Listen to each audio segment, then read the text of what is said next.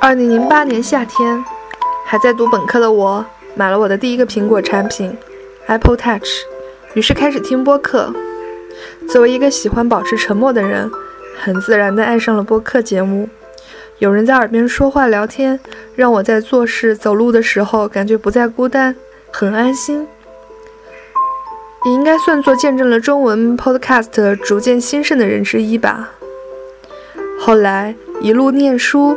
离开家，越来越远，远离朋友和家人，渐渐的，心中有了也要做一个自己的 podcast 的想法。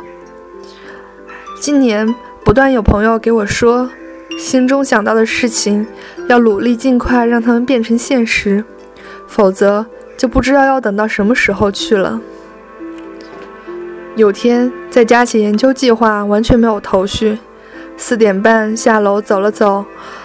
在沉浸夜色中，告诉自己，二零一五年一定要将这件事情付诸行动，让它成为现实。